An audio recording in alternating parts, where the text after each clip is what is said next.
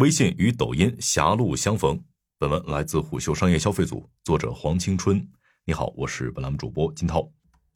双十一的硝烟还未散尽，微信与抖音就动作频频，开始进一步向服务商生态渗透了。微信那边主要是通过视频号和腾讯广告加码。先是十一月八日，视频号发布了微信视频号商品信息分享功能与权限开通条件，它对直播间商品分享权限的开通条件进行了调整。主要涉及视频号橱窗功能、直播间商品分享权限和短视频商品分享权限。接着，十一月十四日，腾讯广告又上线了外溢价值功能，帮助在腾讯生态内投放广告的品牌，在指定时间周期内查看其他平台渠道对应的品牌搜索、新客、转化和成本表现，更全面的了解广告曝光后的权益价值。而抖音这边也悄咪咪的向前推进了两步，先是十一月十五日，抖音电商宣传了一波商品卡。它可以帮助商家在抖音商城搜索页、商城推荐页、橱窗和频道活动页等场景增加流量曝光。接着，十一月十六日，市场传出消息，电商带货达人在抖音 APP 端个人主页的商品橱窗正式更名“电商带货”。作为引领直播电商的选手，抖音标配的商城不仅加速直播电商与货架电商的融合，还能转化私域流量，承接品牌完成交易闭环，提升电商业务的韧性及生态协同。不难看出，微信视频号与抖音各自有各自的算盘，但任何平台政策的变化在传导到品牌后，最先做出改变和适应的都会是服务商，因为它作为平台与品牌的桥梁，早就练就了十八般武艺，从内容运营、直播运营到广告投放，样样精通。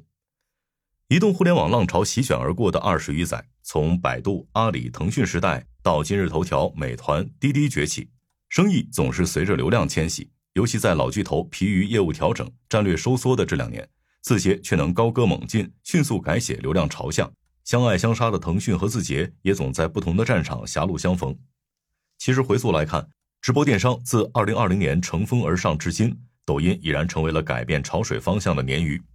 阿里、京东和拼多多实现万亿交易总额，分别熬了十年、十三年和五年，而字节仅仅花了不到三年。其中，服务商群体是支撑抖音狂飙的关键因子之一。他们在抖音这个时间熔炉里各凭本事搬运着流量燃料。一方面，他们要兼顾两端能力：一是品牌侧的趋势洞察和品效提升；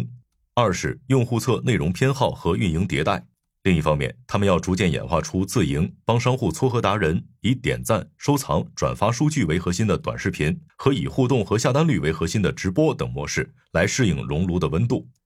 虎嗅了解到，目前直播电商服务商生态最繁荣的当属杭州，一是因为杭州直播带货产业完备，二是由此反哺出的人才生态，而服务商正在使抖音与微信视频号向着差异化的方向生长。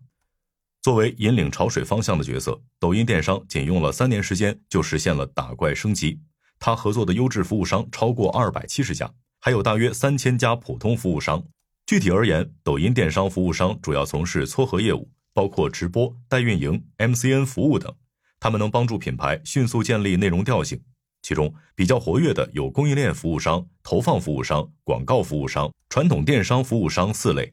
一位从业者向虎嗅表示，前两年来掘金的服务商还能在抖音通过内容撬动海量流量，但现在抖音更注重服务商自身的体量，服务商运营越来越卷，前期投入也越来越多。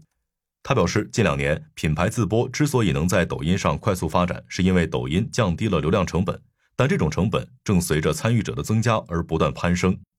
说到这儿，或许会有人觉得，商家去其他平台不就好了吗？可问题是，这些年字节跳动搅动商业江湖的点，恰恰在于，不论它切入什么赛道，流量都会是这个赛道最具颠覆性的力量，各大品牌都绕不过抖音。一来，随着抖音为品牌提供的电商广告、热搜榜和达人推荐等服务越发成熟，平台还会为品牌配备抖音小二，单个小二会服务三个及以上的品牌商家，他会负责将当日的达人热门视频与内容呈现给品牌方，供品牌方挑选合作的达人。二来，抖音商城也会根据商品销量、销售额来判断商品的受欢迎程度，进而通过推荐热门商品，尝试让用户在尽可能短的时间内做出购买决策，从而提高用户转化。这就意味着，在直播电商这股时代浪潮中，抖音的流量效应、市场机遇和匹配服务显然高出其他平台一截。不过，一位抖音服务商也向虎嗅表示，部分商家已经跟不上抖音的玩法了。因为它的投流和直播考核指标都变得复杂且门槛高，而这也自然给直播电商牌桌上的后来者，也就是微信视频号机会了。一方面，自二零二二年七月，视频号小店与视频号直播电商成功会师后，腾讯顺势完成了公司域联动，也在一步步打造视频号电商闭环。另一方面，抖音、快手狂奔过程中不断细化的规则，都在垒高他们的电商门槛，这在一定程度上刺激更多创作者转而试水视频号。现在，微信视频号服务商主要切直播带货，更看重交易总额和招商能力。而且与传统广告推销不同，微信私域可以通过社交链积累口碑，以吸引客户。好的服务商能迅速帮助品牌打造非标爆品，形成经典加新品、爆品加新品等玩法，来进而拉升交易总额。而动态调整的投流策略，无疑是关键影响因素。而且，微信视频号生态尚未像抖音那般内卷，所以。部分品类投放同样的广告，投资回报率会略高于抖音。当然，视频号投流效率还取决于客单价、直播间转化率和赛道整体流量分配。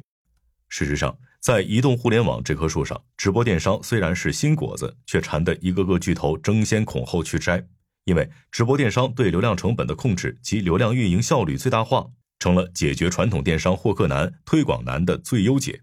当然，移动互联网产品的商业化路径很大程度上受制于它的生态，所以一向克制的微信，即便在占尽天时地利人和的情况下，也依旧姗姗来迟。它的深层次原因还在于抖音、快手的增长曲线变得越发陡峭，他们对网友注意力和时间的挤占也越发明显，这使得微信在图文时代奠定的绝对优势逐渐被解构。再叠加腾讯对微信商业化的提速，视频号最终躬身入局。不过，视频号现阶段的靶子显然不是抖音，而是面前庞大的微信基本盘与巨大的增量市场。接近微信人士对虎嗅表示，小龙曾在内部说，做任何事情绝对不要第一时间去考虑产品商业化如何实现，而是关注用户在某个场景下的真实需求是否被满足。再将视线拉回抖音与微信视频号两款产品，在算法、数据分析能力和后台组件上也不尽相同。视频号推荐、点赞和算法机制是根据品类适应不同的用户推荐，而抖音则非常擅长算法和数据分析，后台有数百个标签，可以自定义词语并改变标签。值得注意的是，二零二三年以来，品牌在抖音上逐渐演化出针对不同品类或爆款拆分账号的趋势。一位家电品牌负责人对虎嗅说：“这种趋势是从今年开始的，品牌开始意识到这种拆分账号的重要性，并开始调整运营策略。”将不同品类分配给不同的服务商，以分摊运营成本和风险。其次，抖音与微信视频号的市场角色也不尽相同。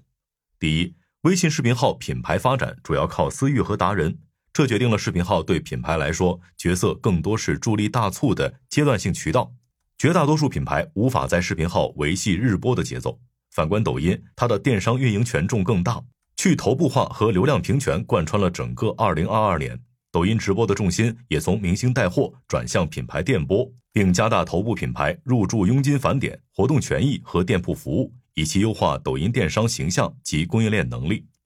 第二，微信视频号的直播间获取流量来源更丰富，包括私域、自然流量和投流，但算法和推荐仍在完善，投放效果更多取决于商家的品类和诉求，以及投放技巧与流量承接能力。反观抖音的逻辑是，先确保有足够的人气，人越多，后续目标销售就越有保障。鉴于此，很多品牌做视频号更多是为了企业宣传，而非追高销售。其实深层次原因还在于，抖音与微信视频号用户生态存在差异。抖音用户年龄偏小，更适合年轻人，也更具创新性；而视频号用户年龄偏大，但随着购买人群不断泛化，平台红利也更大，转化成本低于抖音。当然，现阶段。微信视频号与抖音对品牌而言都是渠道增量，完全可以同时在两个平台进行运营。只不过，个人博主选择跨平台服务商时，会考虑沟通时间成本，更倾向于选择同一个服务商；而品牌方和机构会根据平台特点和自身情况选择不同的服务商。值得一提的是，抖音这两年通过流量扶持掀起了凶猛攻势，是否与服务商合作的差异正通过品牌不断放大。行业也不乏有通过投流将账号用户量增长数万甚至数十万的案例，这也倒逼更多商家调整资源投入和精力倾斜。一位抖音巨量讲师向虎嗅表示，拍短视频和直播是需不断投入且短期难以有产出的动作，即便账面勉强打平，也还要考虑分佣。这种情况下，精明商家只要对比三方的数据和转化，就能评估出代运营的性价比。不过，更应该看到，并非每个账号都能成为幸运儿，更多品牌服务商被算法裹挟，一起陷入了替平台赔本赚吆喝的窘境。好的，以上今天的商业动听，下期见。